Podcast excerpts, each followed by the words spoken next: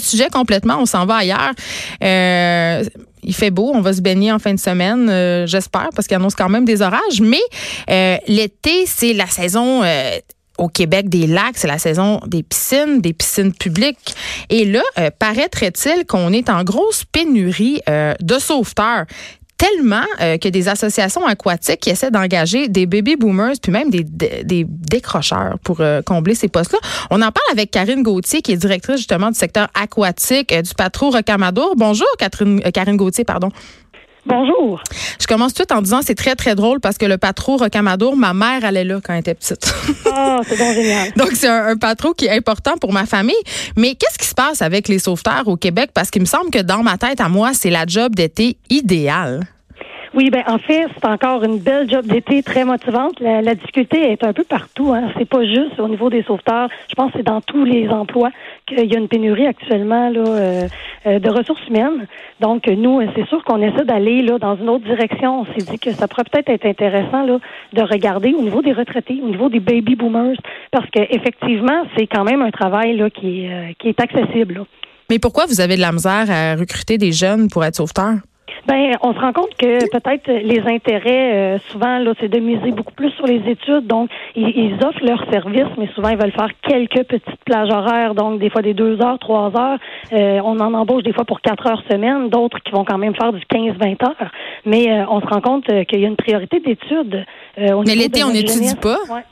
Donc, ça, fait en sorte que des fois, c'est difficile dans différentes plages horaires, comme deux jours sur semaine. Euh, en tout cas, de mon côté, euh, moi, j'éprouve des difficultés à ce, niveau-là. Là. Puis on offre des beaux programmes, euh, comme le programme Nager pour survivre, qui me demande beaucoup de sauveteurs en même temps sur le bord de la piscine. Donc, sur semaine, mes, mes, mes employés sont soit étudiants, donc non, dont sont pas euh, disponibles pour travailler. Nager pour survivre, qui est un programme qui vise à apprendre à nager aux jeunes enfants. Est-ce que je me trompe? Oui, tout à fait, exactement. Mais euh, bon, vous dites euh, les jeunes désirent davantage priorité, prioriser pardon leurs études, mais l'été, on s'entend que ces jeunes-là sont pas à l'école, sont en congé.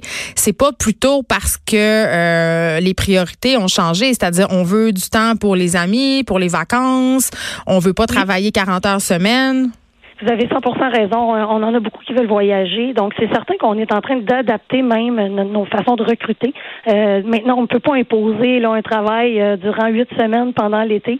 Souvent, là, les employeurs, on s'adapte et on permet là, la semaine de congé pour le voyage pour pouvoir justement combler les besoins. Mais on ne se cachera pas qu'il y a plus de demandes de sauveteurs l'été parce qu'il y a des plages qui vont ouvrir, il y a des piscines extérieures qui s'ajoutent à tout ce qui existe déjà à l'intérieur aussi, qui souvent se poursuit l'été. Donc, c'est pas évident là, à ce niveau-là aussi. Là. Mais est-ce que vous pensez, euh, par contre, que le la formation, parce que n'est pas sauveteur qui veut, faut quand même euh, suivre des cours assez sérieux. Ça dure combien Ça dure combien de temps ces cours-là? Parce que si euh, moi je suis une personne qui justement est désire prendre ma retraite ou je suis à ma pré-retraite, qu'est-ce que j'ai besoin de faire si je veux devenir sauveteur? Oui, je vais vous expliquer les étapes. Ben, en fait, c'est certain que ça prend quand même un minimum là, de, compétences aquatiques.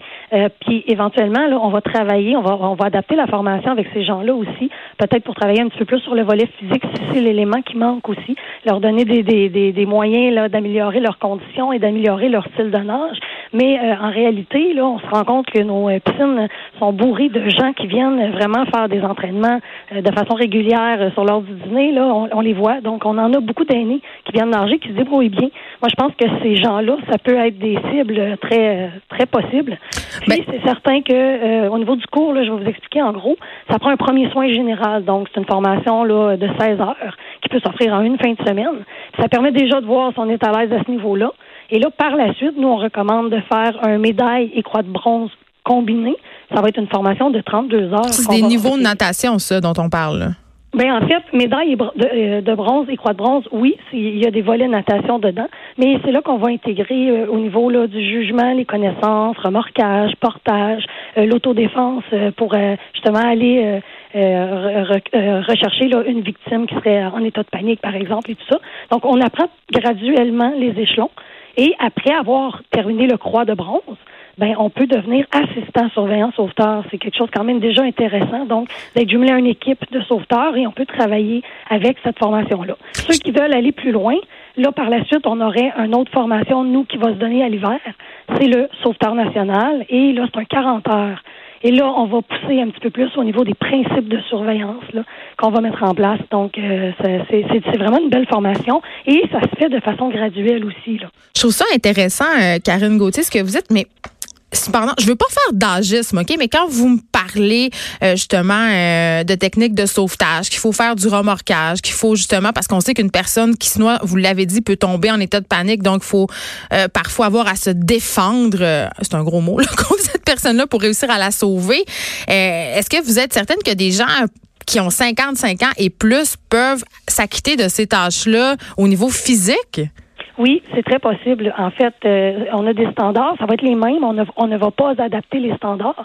Donc, à la fin de la formation, si la personne a réussi, c'est qu'elle a réussi les compétences là, euh, qui sont euh, ciblées pour le, le sauveteur national. Mais c'est possible parce qu'il y a de la préparation, c'est souvent des techniques. Quand on a les bonnes techniques, ça devient moins physique. Donc, c'est à ce niveau-là qu'on va travailler aussi pour les former. Bon, ben il faudra attendre quand même jusqu'en 2020 pour que ces nouveaux sauveteurs-là euh, soient en action, si le projet évidemment porte ses fruits. Mais euh, je pense que ça peut être une belle occasion justement. Euh, on les voit un peu partout, les gens d'un certain âge qui, qui, s'ennuient un peu à la retraite ou qui désirent faire une transition entre le travail, la vie active puis un, mode de vie de retraité. Donc ça peut être une bonne chose, une belle alternative pour eux. Merci Karine oui, Gauthier. Tout à fait. Moi, je veux juste confirmer que j'ai 42 ans. Je suis encore à jour dans mon sauveteur national. J'en connais d'autres à 50 ans qu'ils sont aussi. Et puis, euh, je pense que c'est vraiment possible, c'est euh, accessible. Puis, euh, tout ce qu'il faut, en fait, c'est d'avoir une petite piqûre. là, je m'adresse à tous ceux qui pourraient peut-être être intéressés, qui c'est quelque chose qui les a attirés, mais qui n'ont jamais voulu aller plus loin. Dites-vous que peut-être juste une séance d'information, aller chercher, voir c'est quoi officiellement le travail, c'est peut-être plus accessible que ce que vous pensez. Donc, tout le monde peut le faire. D'inviter les gens là, à s'informer sur, sur ce domaine-là. Merci beaucoup, Karine Gauthier, de nous avoir parlé. On rappelle que vous êtes directrice secteur aquatique du patro Rocamadour. J'aime ça le dire. Ma mère, elle est là. J'aime ça le dire. Merci beaucoup. C'est bien, merci. bonne journée.